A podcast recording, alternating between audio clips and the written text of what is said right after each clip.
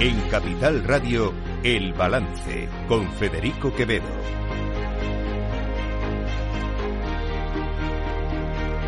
Señoras y señores, buenas noches. Bienvenidos este lunes 20 de noviembre de 2023. Son las 8. Una hora menos en las Islas Canarias. Escuchan la sintonía de Capital Radio. Les invito, como cada día, que nos acompañen desde ahora hasta las 10 de la noche aquí en El Balance.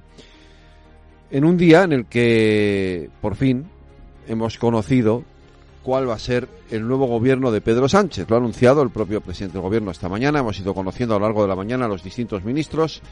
Básicamente y en líneas generales, el gobierno incorpora nueve caras nuevas, se mantienen los 22 miembros del Consejo de Ministros que había hasta ahora, aunque algunas carteras cambian de nombre o de composición, eh, además del titular, evidentemente también. Eh, el núcleo duro del gobierno también se mantiene. Eh, continúan los ministros, digamos, eh, de más peso en el, en el anterior gobierno y en este, Nadia Calviño, que sigue como vicepresidenta primera, por supuesto Yolanda Díaz, claro, es, es obvio que también es vicepresidenta segunda, Teresa Rivera, que sigue siendo vicepresidenta tercera, y se incorpora como vicepresidenta cuarta María Jesús Montero y ministra de Hacienda.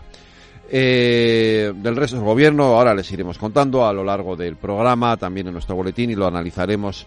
Eh, lo analizaremos profundamente en, nuestra tertulia, quizá lo más destacable para mí sea esa um, añadido eh, en la cartera de presidencia y justicia a Félix Bolaños porque, y ahora lo analizaremos, eso tiene muchas, muchas implicaciones. Esto es lo que opinaba hoy sobre este asunto el portavoz del PP, Borja Semper. El propio presidente Sánchez ha anunciado que este es un gobierno con un marcado perfil político y cuando hay políticos que dicen eso, lo que nos están anunciando es que es un gobierno de la bronca y del enfrentamiento. Y esta es la lectura que hacemos, en función de la composición del Consejo de Ministros.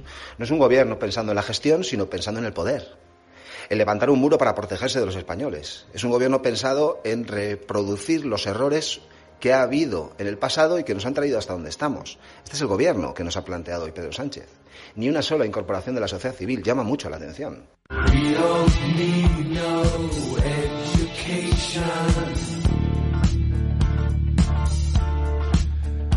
El gobierno del muro. Podría llamarse así. El gobierno del muro. El muro fue el que levantó el propio Pedro Sánchez la semana pasada en su discurso de investidura. Y hoy reiteraba o volvía a recoger esas palabras eh, Borja Semper en su intervención eh, ante los medios para analizar la composición de ese gobierno. Les decía, les decía que sin duda eh, es especialmente, especialmente destacable ese nombramiento de Félix Bolaños como ministro de Presidencia, ministro de Justicia, ministro de Relaciones con las Cortes. ¿Por qué? Porque si se fijan, si se fijan, en una sola figura confluyen tres poderes.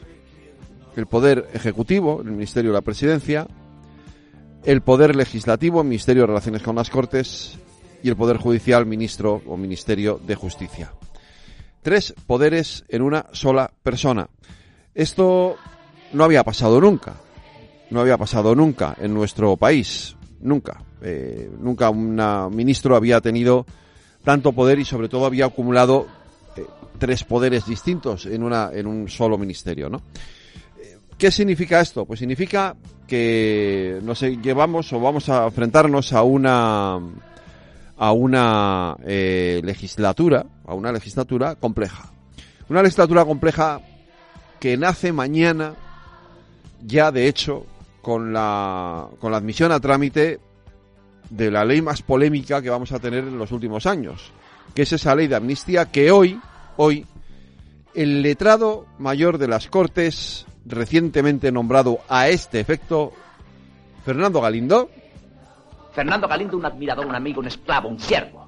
Pues Fernando Galindo eh, ha admitido a trámite, eh, ha considerado oportuno eh, admitir a trámite la ley de amnistía, aunque ha dicho, eso sí, ha dicho el letrado, que puede que haya algún indicio de inconstitucionalidad, pero que aún así la ley la vamos a poder eh, tramitar en el Congreso de los Diputados. Esta es la ley del muro. Tenemos el gobierno del muro y la ley del muro. ¿Por qué es la ley del muro y por qué son el gobierno del muro? Pues porque tanto el gobierno como esta ley aparentemente están hechos o amoldados para la confrontación política, para el enfrentamiento con la otra parte. Lo dijo Pedro Sánchez en la, en la sesión de investidura, que, que él iba a querer o iba a pretender levantar un muro entre su España y la España de la derecha. Como si la mitad de los españoles fueran todos unos fascistas. Miren, eh, este es uno de los graves problemas que tenemos ahora mismo en este país. Este es uno de los graves problemas que tenemos ahora mismo en este país, que es esa polarización, ese principio, esa idea de que los que están contra la amnistía son todos fachas. Esto lo dicen desde el gobierno y sus eh, añadidos, sus, eh, socios. O la otra parte, la de que si estás con el gobierno o a favor de la amnistía, no eres un buen español y por lo tanto eh, lo mejor es que te vayas del país o algo así, que es lo que vienen a decir la extrema derecha, Vox y compañía también. Ni una cosa ni la otra. Aquí hay gente que estamos en contra, evidentemente, que no nos gusta esta ley de amnistía y no somos fachas en absoluto, lo niego rotundamente, lo niego rotundamente. Si hay alguien más en contra más en contra de Vox y de la ultraderecha soy yo, ¿vale? Y estoy también en contra de esta ley de amnistía, pero comprendo a quien está a favor. Intento comprenderlo, intento entenderlo. Y eso no me convierte en un mal español. Sobre todo porque en este gobierno hay algunas incorporaciones que son interesantes y que me parece que habrá que escucharles cuando hablen y cuando hagan cosas y cuando digan cosas. A mí, por ejemplo, la incorporación de Ernest Urtasun, a quien hoy alguien tan poco sospechosa de ser también mala española como Eva Potseva en la, Asamblea de Europa, en el Parlamento Europeo, le rendía homenaje porque considera que más allá de las discrepancias políticas es alguien con quien se puede hablar, se puede uno entender, se puede dialogar, pues me parece interesante. Me parece interesante que Pablo Bustinduy, que también tiene una enorme reconocimiento en Europa por sus aportaciones, pues ocupe una cartera como la de la Agenda 2030 y los derechos sociales. Pues sí, porque aunque él sea más bien un experto en cuestiones internacionales, pues puede aportar mucho bueno y positivo, creo. A lo mejor luego me, me equivoco y no es así, pero en principio su perfil es el de alguien que puede aportar cosas interesantes a la gobernabilidad. No son los únicos, ¿eh? hay más ministros que, en fin, no, no, no, en principio no tengo por qué ponerles un pero. Hay otros que sí, Oscar Puente francamente me parece un meme como ministro de, Transportes. Lo he dicho ya esta mañana y lo reitero. Oscar Puente es un meme. Él mismo ha hecho de sí un meme. Ya veremos eh, cómo transcurre ¿no? Su, su, su cargo en el Ministerio de Transportes, pero hoy por hoy a mí Oscar Puente me parece un meme. En fin, en cualquier caso el gobierno está ahí, hay que dejar que empiece a andar, pero como digo, es un gobierno hecho a la contra, es un gobierno, es un gobierno con voluntad de muro en principio. Esto es lo que ha dicho Pedro Sánchez y esto es lo que parece que va a ocurrir. Y así, de esta manera, lo recibía la presidenta de la Comunidad Madrid, Isabel Díaz Ayuso.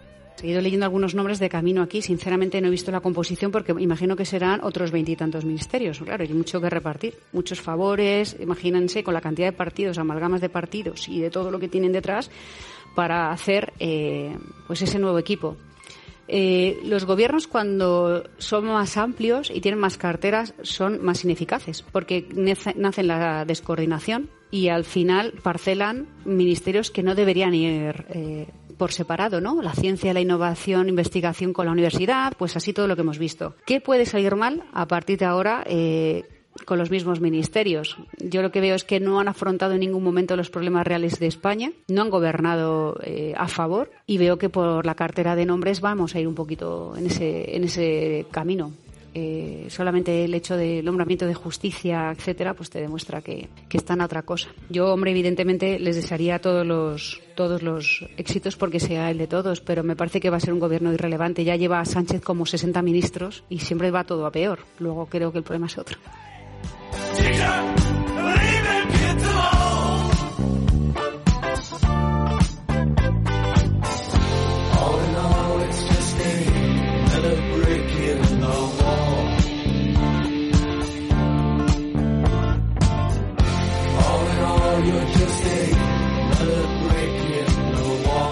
Están escuchando El Balance con Federico Quevedo.